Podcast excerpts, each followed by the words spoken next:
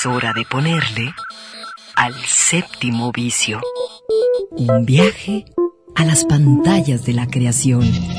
Miradas al séptimo arte, a la manera de Red Radio Universidad de Guadalajara. Bienvenidos.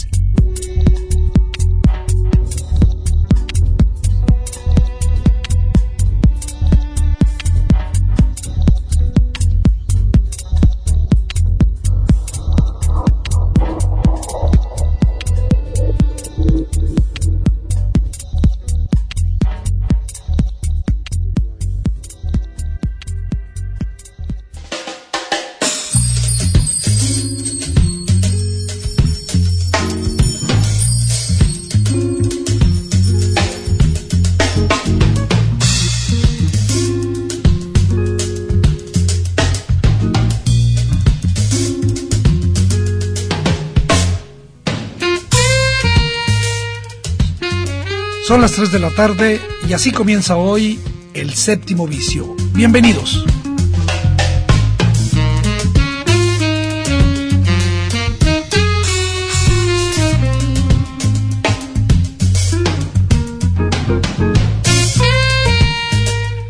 Y bueno, ha sido una semana llena de, de información, eh, de anuncios, ha sido una semana eh, no solo en el plano del cine, sino en general pues eh, con muchas situaciones que pues son motivo de polémicas y una muy importante que tiene que ver con el cine es justamente el anuncio de que eh, eh, uno de los ganadores del premio Nobel de Literatura fue el austriaco Peter Hanke.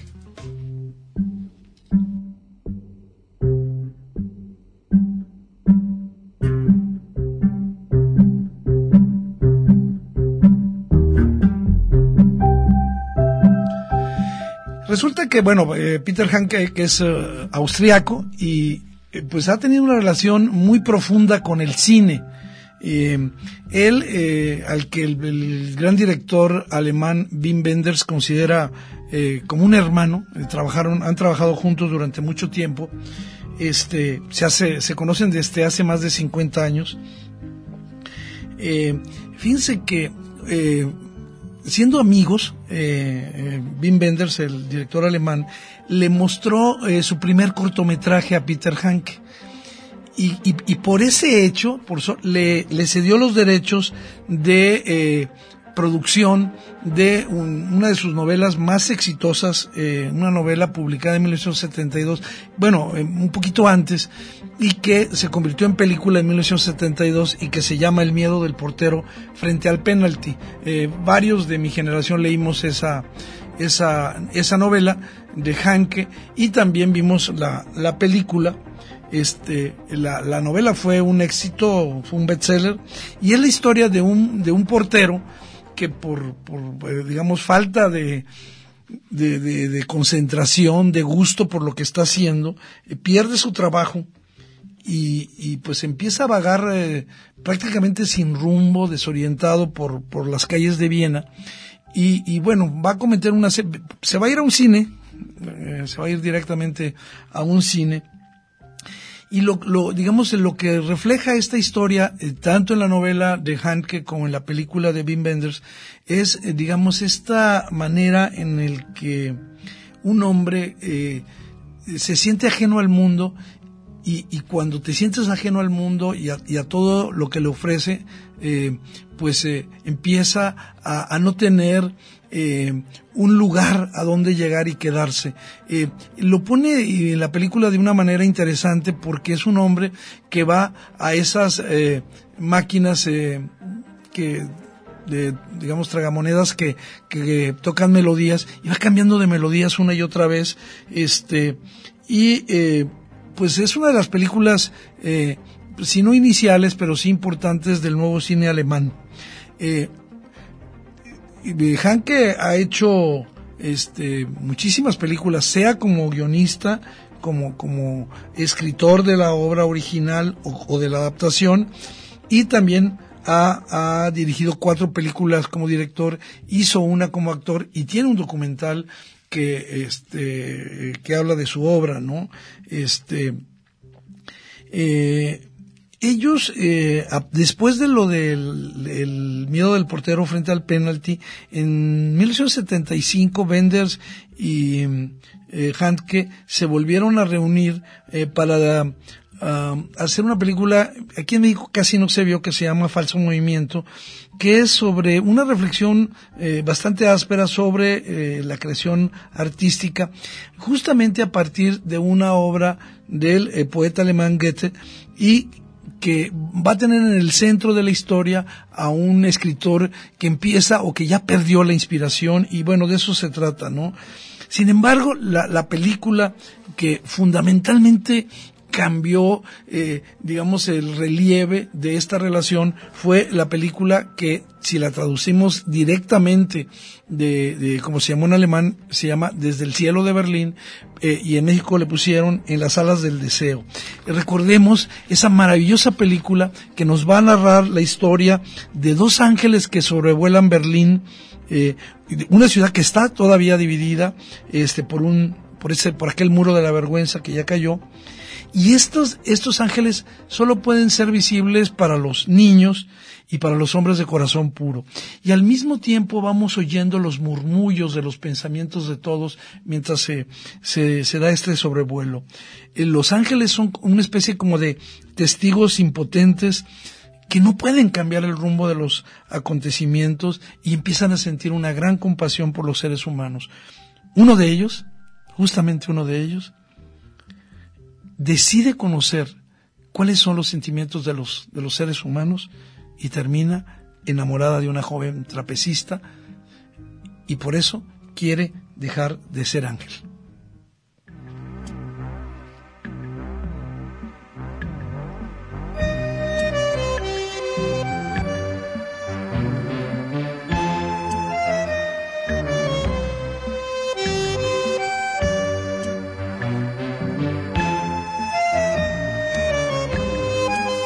Para mí es una de las películas eh, que la primera vez que la vi más eh, me impresionó. Recordemos que también hay una hay un remake estadounidense eh, posterior que en México tuvo el nombre de Un ángel enamorado que es no es tan mala la película pero evidentemente la película de Benders es, es un verdadero poema y, y, decía yo que me impresionó mucho ese Bruno Gans como un ángel vigilante, melancólico, que eh, digamos se, va eh, hundiendo, se va, se va sumergiendo en, en este sueño de, de, convertirse en humano mientras sobrevuela Berlín y, y, que, y que nos va haciendo sentir toda la distancia que hay entre los sentimientos, los pensamientos de los seres humanos.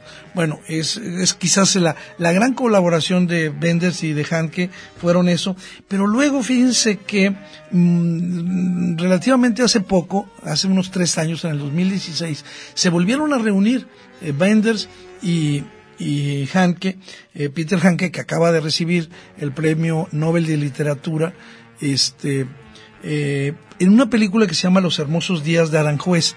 Esta película fue filmada en 3D y es eh, una adaptación de una eh, pieza teatral con el mismo nombre que eh, Hanke había escrito en francés, también domina el francés, y es la historia de un hombre y una mujer que frente a un jardín precioso, una tarde de verano, se sientan a charlar ahí a, platicar. ¿Y de qué platican? Platican de su infancia, de, sus experiencias sexuales y, cada quien eh, coloca la visión, eh, uno del hombre, eh, ella de la mujer y por otro lado, digamos en la parte de adentro de esa, de esa mansión hay un escritor sentado frente a su máquina de escribir que trata no solo de imaginar porque no lo escucha, el diálogo, sino de escribirlo simultáneamente en ese momento. Eh, la película está filmada en una vieja casona a las afueras de, en una casa de campo a las afueras de París. Y un detalle curioso es que en esa película actúa la mujer, la esposa de Hanke, eh, Sophie Semin. Eh, también hay que decir que pues hay, hay películas, dos que en México se conocen porque las otras dos son para la televisión y a México nunca llegaron. Ambas las he visto. Eh, me parece que la mejor de ellas es eh, la que está basada en su novela eh, la, la mujer zurda este, que va a narrar de, manera muy minuciosa y detallada este mundo solitario, este, vaciado de, de, energía de una mujer que se ha separado de su marido y que, y que vive eh, con un hijo de 10 años. Esa es la historia de una mujer zurda, en lo que también se pone, digamos, eh, en entredicho aquello que se piensa que es la, masculinidad. Y en 1992, una película asombrosamente fría, congelada, este, eh, ahorita que les comente de que se llama La ausencia del 92, y es una eh, eh una alegoría que transcurre en pasado, presente y futuro, eh, en, en, una Europa este, que está siendo pensada por el que hizo eso y que en, la que van a eh, cuatro personajes que no tienen nombre, simplemente aparecen como el anciano, la mujer, el soldado y el jugador, van yendo hacia un páramo desolado. Eh, en los límites de una ciudad que tampoco tiene nombre. Esa es la, la ausencia y bueno, pero como no todo en la vida es hermoso, hay que decir que el premio Nobel de Literatura para Peter Hanke ha sido severamente cuestionado por eh, eh, eh, literatos como Peter Hanke, como la escritora Joyce Carol Oates. Este, ¿Por qué? Porque él, que tiene origen serbio, fue un gran defensor de la Yugoslavia y eh, eh, continuó apoyando eh, a los serbios durante la guerra de los Balcanes en los años 90. Y, y, bueno, incluso asistió al, al, funeral, y eso fue de, de Slodovan Milosevic, el tirano, y eso finalmente lo, lo condenó. Y fue objeto de, brutales ataques que se habían calmado, pero que ahora, con la entrega del premio, bueno, lo va a recibir en diciembre, eh, pues este, con esta, con este anuncio, ¿no?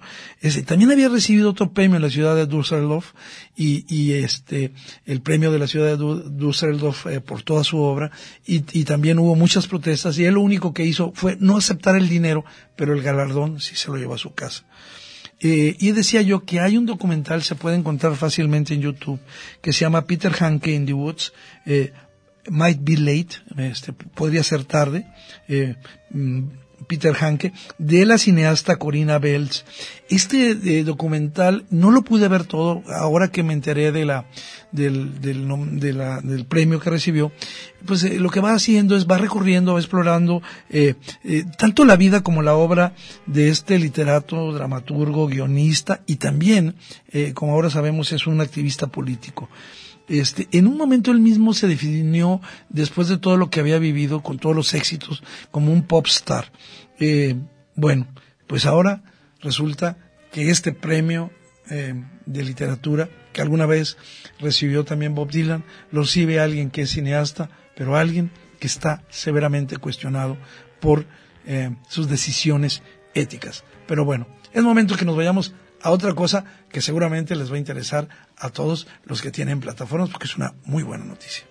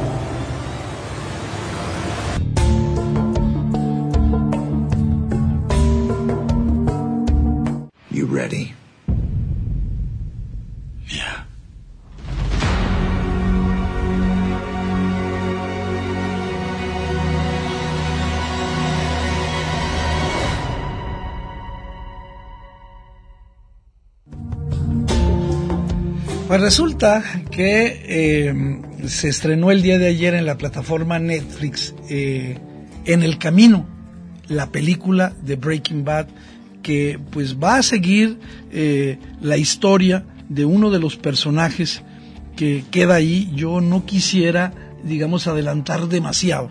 Lo único que quiero decir es que si ustedes consideran que Breaking Bad es una de las grandes series en la historia de la televisión, como yo lo considero, no se pierdan la película no se pierdan la película, la película es soberbia, vale la pena, porque muchas veces uno dice, bueno, ya vi la serie, ¿qué le quieren agregar? ¿La van a arruinar? No, para nada. Es un epílogo fantástico, con todo el poder, con toda la solidez de Breaking Bad, y no digo más, este, voy a dejarlo una semana y luego ya haré mi, mi comentario crítico sobre que va a ser muy favorable, se los digo, la voy a volver a ver porque es una película que lo merece. Bueno, ya, ya dimos la información y eh, muy contentos, nos vamos justamente, fíjense, a, una, a una rola que sale en Breaking Bad, la película.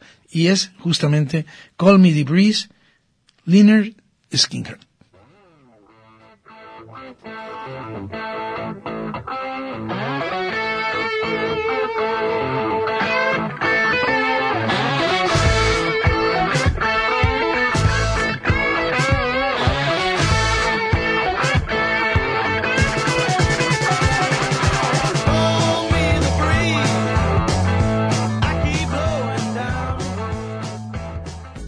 Un espacio de gozo común en el 104.3 de FM, el séptimo vicio.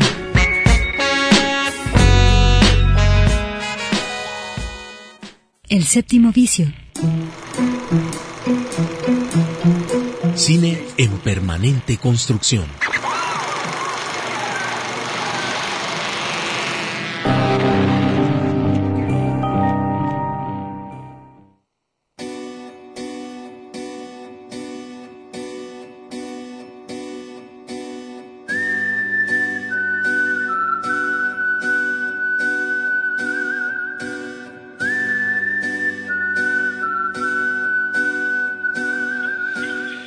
Y fíjense que a uno le da muchísimo gusto cuando se topa con proyectos de jóvenes, de jóvenes eh, realizadores que están eh, iniciando en esta difícil carrera de la producción audiovisual, pero eh, se pone mucho más contento cuando descubre las motivaciones de la, de la producción, cuando descubre los temas, los contenidos que están abordando y como en el caso del proyecto Anacondas, descubre que son temas que hay que empezar a tratar de otra manera, de empezar a colocar en, la, esfera pública eh, con producciones como las que están realizando. Y pues esta esta tarde tengo mucho gusto eh, primero de saludar a un amigo eh, alguien a quien yo admiro muchísimo es eh, él es aparte de ser de ser muy joven eh, lleva una una trayectoria importante, eh, primero como, como documentalista, como fundador del Festival Sanate en, en Colima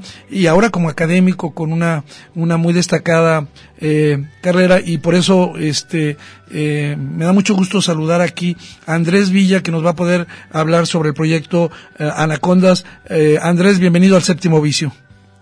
Hola, ¿cómo están? Eh, buenas tardes. honrado de, de, de que me des unos minutos para compartir un poco el proyecto Anaconda en el, séptimo vicio, que pues todos sabemos que es una referencia este, importantísima para todos los que nos metimos a este mundo de lo audiovisual. Eh, bueno, primero hay que decir, eh, hay que ubicarlo eh, contextualmente. Es un proyecto que están realizando eh, estudiantes de, de la licenciatura en Comunicación y Artes Audiovisuales del ITESO, ¿verdad? Así es, es resultado precisamente de una serie de coincidencias, eh, bueno, más que coincidencias, de, de, cosas que tratamos de propiciar en, en, la universidad y sé de buena fuente que otras universidades también se hacen, de poder vincular este, distintas eh, perspectivas o distintos, eh, digamos, no sé si llamarle nodos. En este caso, Anacondas es uno de, de muchos proyectos que son resultado de una, de una asignatura que se llama ahora en el nuevo plan análisis eh, literario. Entonces, básicamente partimos de, de, de analizar eh, obras literarias de distintos autores y distintas autoras con ciertas claves de comunicación, pero al ser parte de la estructura de comunicación y artes audiovisuales, eh, los chicos acaban haciendo eh, tanto pequeños ensayos desde la imagen, el sonido y, la perspectiva sociocultural, pero eh, también se abre la posibilidad de hacer adaptaciones a imagen, a piezas sonoras, o como en este caso una adaptación más en un lenguaje, digamos, cinematográfico, un tanto libre, pero fue el resultado precisamente de una adaptación inspirada en, en Anacondas en el Parque, una crónica de Pedro Lemebel. Y bueno, hay que situar a, Pedro Lemebel, este, eh, que aquí conocimos en Guadalajara, la que vino varias veces a esta ciudad, como, eh, no solo como una, ah, como un escritor importante eh, chileno, sino también como un activista fundamental para la visibilización de los derechos de los homosexuales y, de la y, y, no solo de los derechos, sino de, de comportamientos que han sido satanizados una y otra vez porque tú y yo eh, nos podemos vestir como sea, andar en shorts, en pantuflas, pero pareciera que los homosexuales, que las lesbianas no tienen derecho a más que parecer lo que queremos que, parezcan. No, no, no pueden tener relaciones más que como eh, quisiéramos que existieran o algunos quisieran que existieran porque no es mi caso y, y, creo que en, el, en esta crónica en esta en esta narración de Anacondas en el, en el parque que tiene un final verdadera, las últimas dos frases, recomiendo, esta es muy fácil de conseguir en la red, eh, son verdaderamente maravillosas. Entonces, este, eh, yo, yo ya lo vi, este, porque está, digamos, está en, un, digamos, eh, en, la, en, la, prueba casi final, ¿verdad?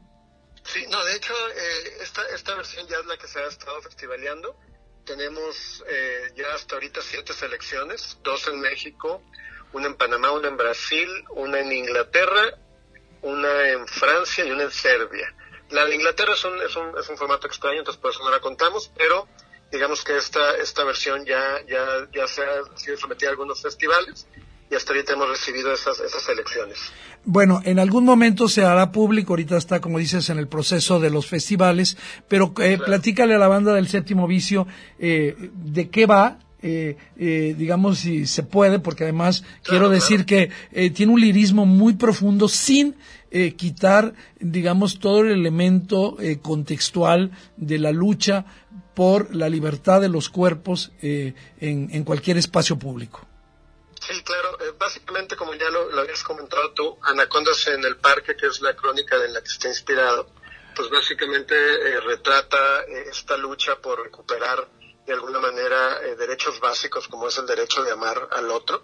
y se da en el contexto precisamente de la, de la dictadura de Augusto Pinochet en Chile. Sin embargo, una de las cosas que nos hace potente en la pieza es que al parecer, y hablando con, colegas que han, que han estado cerca del tema de los derechos humanos, de, la lucha de la comunidad lésbico-gay, eh, el fenómeno ha sucedido pues prácticamente en todas las grandes ciudades de Latinoamérica que han estado bajo este gobiernos totalitaristas. Entonces es una pieza que de alguna manera se convierte también en una pieza bastante eh, universal. Y, y, básicamente lo que pretende ser eh, la pieza es pues a, través de los recursos eh, sonoros y audiovisuales es, es una pieza muy, muy, muy sensitiva, si me permites la palabra. Ah, correcto, coincido. es, muy, es muy básica la estructura, este, es prácticamente una, un, acompañar a, a este espacio que, que, que en el día cumple con cierta función social aceptada, un parque donde se desarrollan actividades familiares, eh, picnics, niños jugando en los, en los, en los juegos, eh, en los pasamanos, este, gente haciendo deporte. Y mientras va oscureciendo eh, un, nuevo tipo de usuario de este espacio que, en apariencia es, es ilegal, empieza también a, llenarlo de vida. Son parejas eh, de, hombres homosexuales nos tratamos de aferrar un poco a, la cuestión histórica en el que en el que todavía las lesbianas son todavía más invisibilizadas entonces eh, en este contexto de, las comunidades gay de, América Latina eh, los hombres pues buscaban espacios trataron de recuperar precisamente los parques eh, con una especie como de manto que los protegía en términos de oscuridad física pero que desafortunadamente las fuerzas del orden pronto se dieron cuenta de estas prácticas de cruising, de encontrarse y sostener encuentros sexuales, este, incluso con personas eh, desconocidas, con ese afán de, de, pues de, ejercer su derecho a la sexualidad también. Y la pieza, pues básicamente nos acompañamos a un, a un grupo de estos, de estos hombres y de repente en una metáfora muy sencilla, pero creo que, que, que, que un efecto como lo queríamos eh, la ciudad irrumpe y los violenta y hace que escapen, ¿no? En la cuestión de las anacondas, pues por supuesto se refiere a los cuerpos, pero al mismo tiempo también a la manera de, de minimizar a, personas y, a su trato como animales al ser perseguidos, al ser cazados. Entonces, básicamente es una pieza pequeñita. Eh, nos estamos muy contentos de que sea una pieza sorpresiva, pero mínima. dura cuatro minutos, ya con créditos alcanza los cinco. Y lo que queremos es, impactar, ¿no? Al final, por supuesto, hay una referencia ahí para, pues, para invitar también a la reflexión e invitar a, no ceder ante la lucha de, pues, conquistar estas, estas batallas que son tan básicas, que la gente pueda amar a quien se le antoje sin necesidad de tener que estar arriesgando la vida ni, ni, ser perseguido, ¿no? Escondiéndose. Sí, y eh, coincido contigo en esta, digamos, denominación de Anacondas como un cortometraje eh, sensible, sensible de muchas maneras, sensible al, al, lugar en el que se da, me parece que la idea del parque está muy bien construida y también esa manera en la que la ciudad irrumpe. Eh, porque no es solo, digamos, la autoridad, sino que es eh, como todo un sistema, como eh, una fuerza que casi implacable que los hace salir en estampida, correr y bueno, hay un final eh, eh, bastante fuerte, yo diría doloroso, pues si se piensa en lo que significa, este, que le da muchísimo sentido a Anacondas. Y, bueno, eh, supongo que estarás muy satisfecho de, este trabajo y de los, de los estudiantes.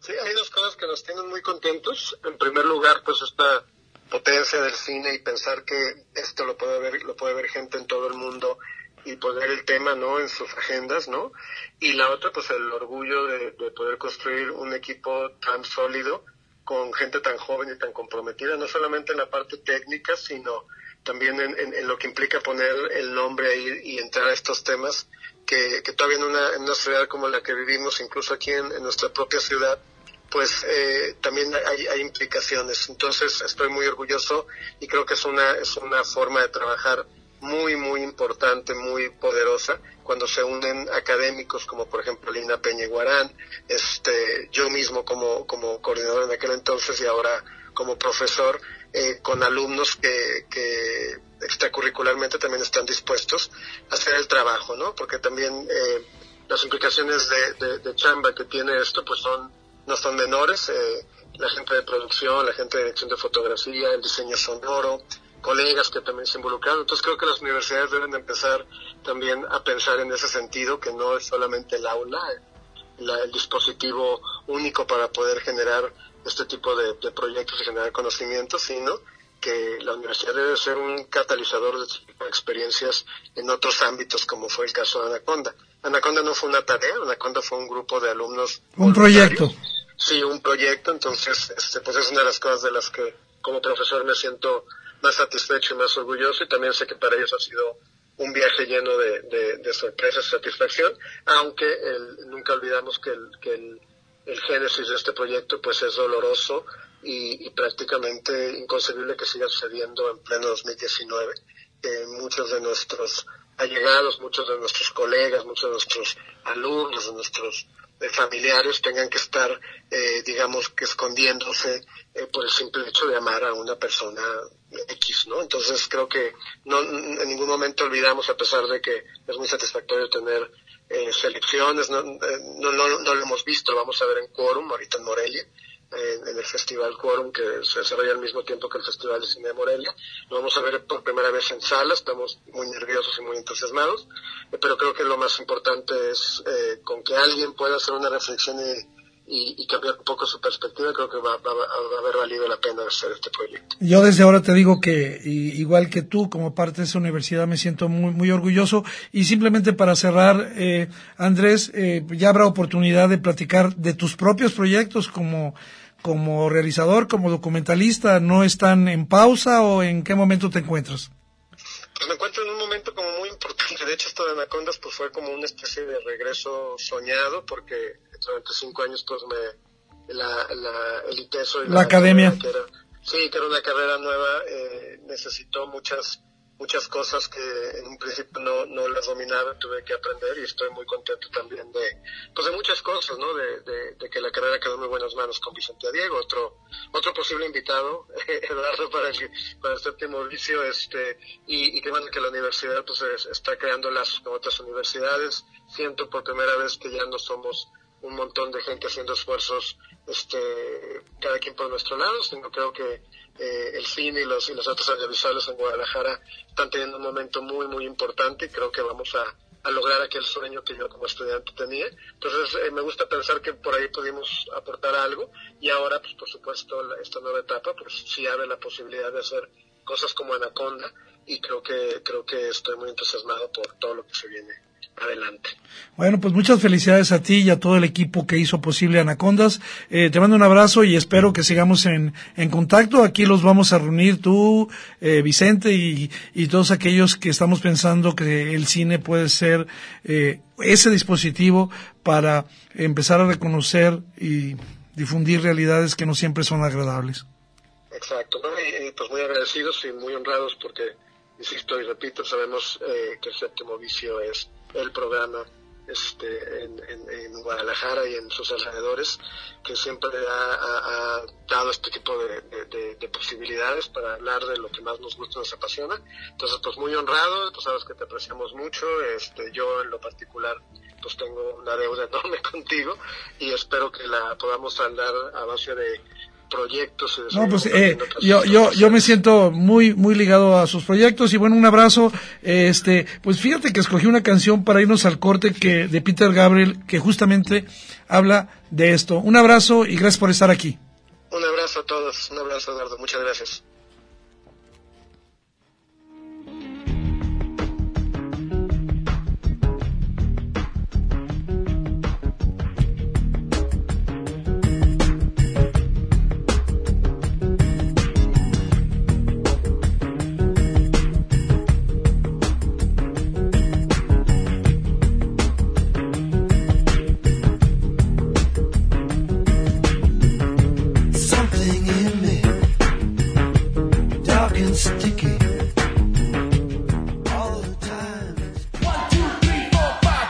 Séptimo vicio.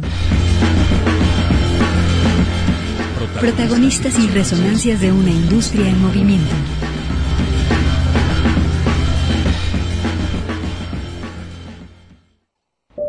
El séptimo vicio. El séptimo vicio. El cine en suspensión radiofónica.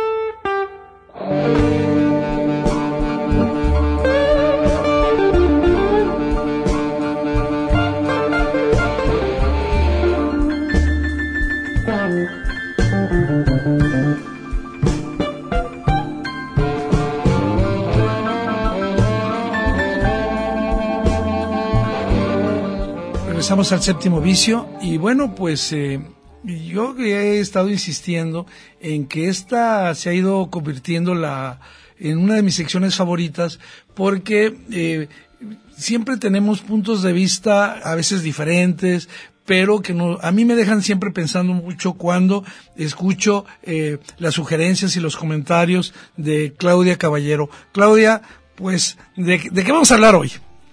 Bueno, le saludo a ti, a Gilberto, a todos los amigos y amigas del séptimo vicio. Fíjate que me llamó la atención que en cartelera, ya sabes, buscando a ver qué vemos esta semana, se mm, estrenó el día de ayer una película eh, con unos chicos, unos niños y niñas, y me llama la atención que además de la historia que ahorita brevemente se las contaré, pues detrás de esta película están las mentes creativas de aquel filme que será favorito por muchos y odiado por otros, el Pineapple Express, Piña Express en, en español, Los Superfumados en España y eh, Super Cool, eh, estas películas que sobre todo creo que le dieron la fama a este actor que sé que te gusta, Seth Rogen. Así es. Sí, aquí se llamó Super Cool. Sí, sí, Super Cool. Hay otra que es Pineapple Express, en la que aparece él junto con eh, James Franco y que pues toda la película se la pasan bajo la eh, efectos de... y, los efectos de la marihuana y, obviamente todos los enredos eh, que, que ocurren y de los que te, te puedes morir de la risa a lo largo de la película, pues hace las, las mieles de, de muchos que son ya sus seguidores. Ellos hicieron, de hecho, también como productores la fiesta de las salchichas. Te he de decir que yo no la he visto esa película. Pero sí, sí me fui a ver esta de los chicos buenos y es la historia de un niño de 12 años junto con sus amigos que mm, entran en ese momento en el que van a despedirse de la hermosa infancia y pasar a la adolescencia y que claro evidentemente pues están curiosos y hay algo muy particular que es una duda que ellos tienen cómo se aprende a besar porque quieren ir a una fiesta con una chica, pero no saben besar. Entonces se ponen a buscar, como hoy lo hacen niñas y niños, pues nada más con ponerle en el Google, ¿no? Cómo aprendo a besar, cómo se besan. Eh, llegan así, evidentemente, algo tan simple que es una, digo, tan simple de llegar, un camino tan sencillo y tan corto que es ver pornografía a los 12 años, como sé que muchas niñas y niños estarán consultando en Internet y a veces por accidente o con toda alevosía y ventaja están llegando a sitios que no son apropiados para ellos, consumiendo contenido que no es apto para su edad. Y a mí me gustaría que a partir de esta película, tú que tienes esta experiencia de haber estado eh, ahí en ese lugar en el que se toman las decisiones para poder regular los contenidos audiovisuales, en particular las películas y la clasificación de estos filmes que se hacen para que las carteleras exhiban con una categoría que en este caso de la película que les platico de la comedia Chicos Buenos, que no les va a gustar a los papás y a las mamás que tienen chicos de estas edades, casi te lo puedo asegurar, porque pues sí, digamos que en el en la clasificación está B15, o sea que no podrían verla menores de 15 años y que eh, pues podría pensar que serían los que más se divertirían viéndola. Fíjate, Claudia, que estás tocando un tema muy importante y creo que, eh, digamos, lo, lo, fundamental es eh, qué tan corresponsables estamos siendo de aquello que particularmente los niños están consumiendo, sea a través de las plataformas eh, virtuales o incluso en las salas cinematográficas.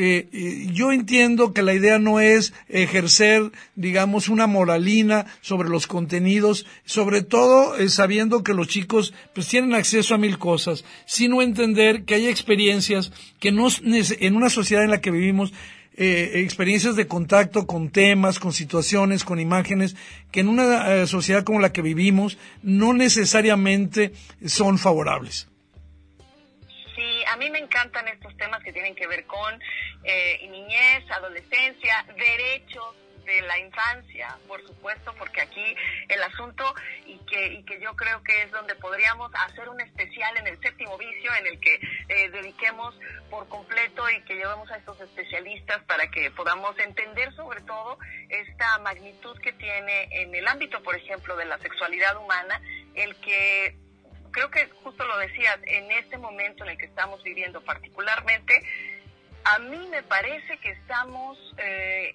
atrasados en poder impartir ya, o sea, vamos tarde en eh, poderles acompañar a estas niñas, niños y también a los adolescentes en, uh, en la educación sexual. O sea, los padres, muchos, no hablo por todos, evidentemente, eh, no, no queremos ver a nuestros hijos en esta categoría de eh, sexuados y que cuando nos lo revelan las imágenes, las producciones de estas películas y series, em, pues incomoda, pero además lo es porque precisamente está haciendo ahí este evidente que no estamos atendiendo el tema, como bien lo dices, no estamos siendo corresponsables con eh, lo que toca y creo que pues aquí lo están ah, abordando desde la comedia, ¿no?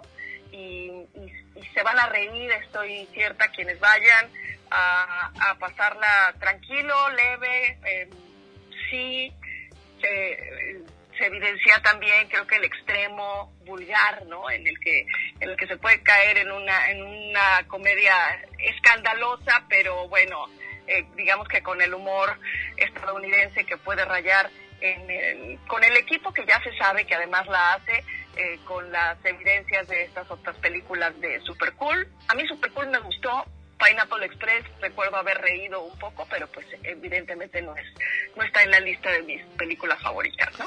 Eh, y bueno, pues va que va. Este, yo creo que nos tomamos un, par de semanas o menos para preparar este programa en el que eh, creo que es muy oportuno que en este momento eh, con otros y, y, tal vez hasta con algún niño adolescente preguntándole qué consume, qué ha consumido, qué ve alguien que, que pueda ser eh, lo más transparente posible, eh, nos pongamos a reflexionar con toda la gente que escucha el séptimo vicio eh, de ese, digamos, de esa situación, porque no se trata aquí de censurar nada, no se trata de poner más barreras a, a lo que ya no lo tiene, se trata de decir ¿Qué ocurre con eso que estamos consumiendo? Eh, eh, ¿qué, estamos permitiendo que se procese y qué otros consumos se van a derivar de que muy temprano eh, estos chicos este, consuman aquellas imágenes, aquellas historias que no necesariamente van a poder comprender a cabalidad? Me parece muy interesante lo que nos has planteado hoy, Claudia. La verdad, este, lo, lo hacemos así públicamente el ofrecimiento y pues este, lo, lo haremos en, en cuanto eh, podamos en cuanto tú estés aquí tengamos eh, tu presencia. Eh, sabemos que tú estás ahora en un en un proceso académico muy importante para ti pero ya ya regresarás y lo haremos aquí en el séptimo vicio. Te parece Sí, estoy ansiosa por estar ahí nuevamente, toda la obra completita. Y mientras tanto, lo sigo escuchando junto con todos los demás. Muy buena música el día de hoy, Eduardo. Te mando un saludo, un abrazo y nos encontramos pronto. Bueno, tan buena música como este grupo eh, colombiano que a mí me encanta, Diamante Eléctrico, con la canción Hacia la Noche.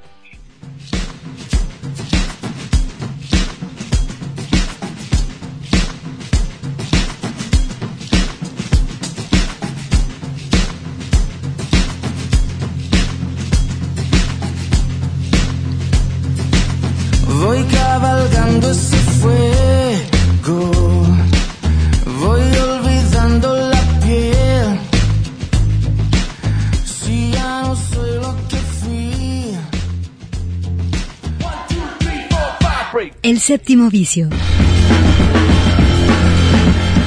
Protagonistas y resonancias de una industria en movimiento.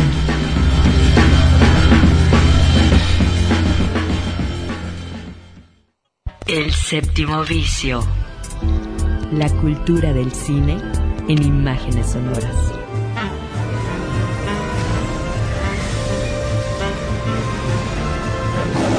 Miradas al séptimo arte, a la manera de Red Radio Universidad de Guadalajara. Escúchanos todos los sábados desde las 3 de la tarde.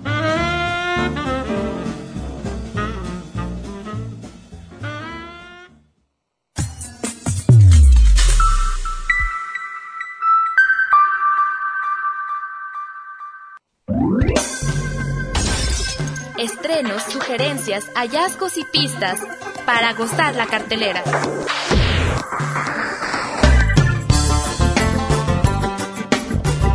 Miradas al séptimo arte, a la manera de Red Radio Universidad de Guadalajara.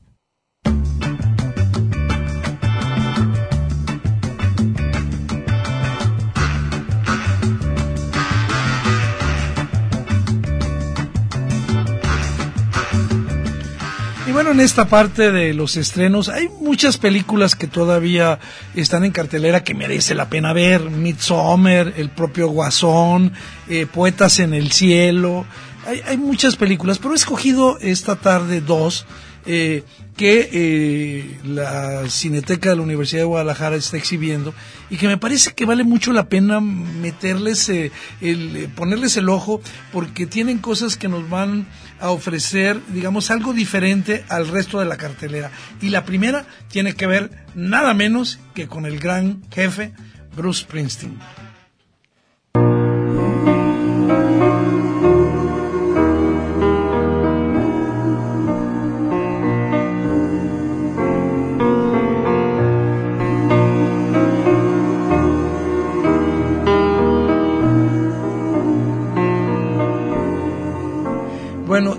Quienes leímos eh, la, la autobiografía de Bruce Springsteen, eh, la autobiografía que es del 2016, como que uno se queda con la con el sabor de que todo su esfuerzo creativo, el- sobre todo el de la composición, está centrado mucho en el, en el, en el trabajo, en la, en la friega, en la joda que se pone la, la clase obrera. Digamos, ese es el punto de partida. También, pues obviamente, eh, las marcas que dejó la guerra en, en los soldados que regresan a, a los Estados Unidos hechos pedazos a su patria, pero llegan también a otras formas de alienación. También lo que eh, Springsteen nos cuenta, lo que él mismo vivió y, y lo que otros experimentaron por él. Y, y- todo eso lo pasa a sus canciones. Y, pues es fascinante. Pues fíjense que esta música ha, servido de, de inspiración eh, para una película que se está exhibiendo este, en, en, eh, en la cineteca que se llama La música de mi vida. Déjenme ubicarlos en la historia de esta, de esta película porque eh, está basada en eh, eh, la película en las memorias de un periodista del periódico inglés The Guardian. Él eh, se llama Safras Mansor y él es de origen pakistaní. Creció en la ciudad de Luton, ahí en, al oriente de, Londres, y para él, en, su mundo cerrado, la música de Bruce Springsteen, la vida de Bruce Springsteen fue su paracaídas, su salvavidas, eh, y todo lo cuenta en un libro, de, yo no lo he leído, en un libro de recuerdos que se llama Greetings for Beauty Park, que se publicó en el 2007. Y de ahí se basa esta película eh, dirigida por Gurindi, eh, Gurinder eh, Chad, Chadha, esta directora pakistaní que había hecho una película muy interesante. En México la conocimos como Jugando con el Destino, Quiero ser Beckham, se llamaba la película, eh, de... eh, pues eh, cómo una, una chica se resiste a todos los controles sociales de, su religión y de su cultura y se, y se mete en un equipo de fútbol. Bueno, aquí es, es la historia de, de Javed, un adolescente que también crece en Luton y se siente aprisionado entre el fundamentalismo islam musulmán de su padre Malik y por supuesto un barrio eh, plagado de racistas, xenófobos que desean expulsar a todos los eh, que aparezcan extranjeros. Todo va a cambiar un día en que un compañero de la escuela le va a regalar dos cassettes de Bruce Springsteen, Darkness in the Edge of Town y por supuesto Born in the USA, el, el de 1984. Entonces le- lo- él descubre, eh, eh, obviamente, la, la- la- vida del músico norteamericano, sino que todo lo que, lo que él va aprendiendo y escuchando le sirven para apuntalar su confianza, su identidad familiar, incluso laboral, y busca salir adelante. Creo que lo más interesante de, de la película es eh, justamente cómo, eh, y es lo, porque a veces es un poquito cursi, pero creo, quiero destacar eh, eso, ¿no? La manera en el que eh, alguien siente que desde la música alguien le habla y, y este, esta manera de hablarlo lo empodera. Creo que esa parte está muy bien realizada en la música de mi vida y vale la pena verla. Pero también hay una película mexicana que hay que, ahora sí, eh, de las que no hay que perderse. Aquí dice que eres soltero, que no mantienes a tus padres, que no tienes amigos, Además de tu historial.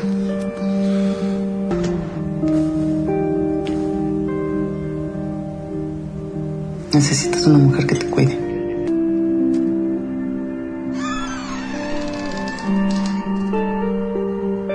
¿Pasó algo con su vestido?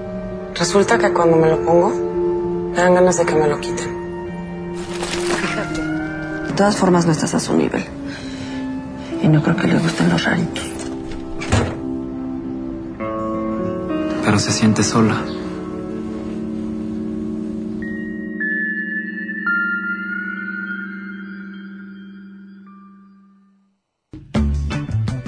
Eh, pues, eh, ¿de qué va Noches de Julio? Ya escuchamos un poco. Es un tipo taciturno, eh, ensimismado, este, que eh, trabaja en una tintorería y empieza a tener contacto con las piezas de los clientes y a través de esa se mete en las vidas privadas de eso, conoce a una chica y ahí va, por ahí va la historia, no les cuento más, pero lo, lo, lo, lo interesante que marca la película y que quiero subrayar es cómo, eh, sin, y no aparece un solo celular en la película, cómo nos muestra eh, cómo nos estamos eh, vigilando, cómo nos estamos espiando a través de las redes sociales, cómo eh, los solitarios están mirando a los otros y- y desde la timidez, desde la soledad, cómo se construyen eh, relaciones humanas eh, complicadas, a veces vacías. Eh, quiero subrayar las actuaciones, sobre todo de,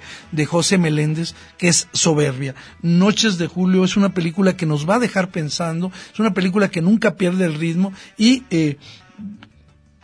Axel Muñoz, su director, había sido el, el sonidista de 40 películas. El diseño sonoro de esa película es soberbia, no se la pierdan. Noches de julio en la Cineteca de la Universidad de Guadalajara con varios horarios, una película que vale mucho la pena. Pues hemos llegado a ese momento en el que, pues lo único que nos queda decir, eh, agradecer a todo el equipo comandado por eh, Gilberto Domínguez, eh, Gracias por estar aquí, gracias por esta cita semanal en el séptimo vicio. Los esperamos y bueno, nosotros nos vamos a Morelia y desde allá seguramente estaremos comentando qué está ocurriendo en esa, en esa nueva edición del Festival Internacional de Cine de Morelia. Hasta el próximo sábado en punto de las 3 de la tarde, Eduardo Quijano les desea lo mejor. Vámonos escuchando a- y recordando a Ginger Baker, probablemente el mejor baterista de toda la historia, este, que ha fallecido ya, nos ha dejado, y en la última etapa de su vida, él formó un trío de jazz y vamos escuchándolo. Este hombre que fue parte de, de Cream, de Blind Faith, de los grandes grupos de los años 70, un hombre prodigioso en la batuca y con eso nos despedimos hoy. Hasta pronto.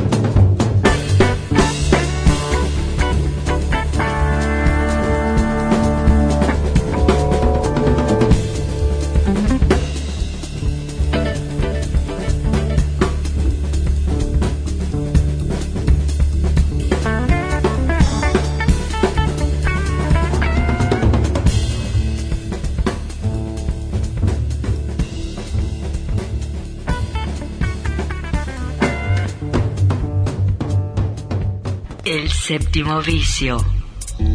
La cultura del cine en imágenes sonoras. Un viaje a las pantallas de la creación.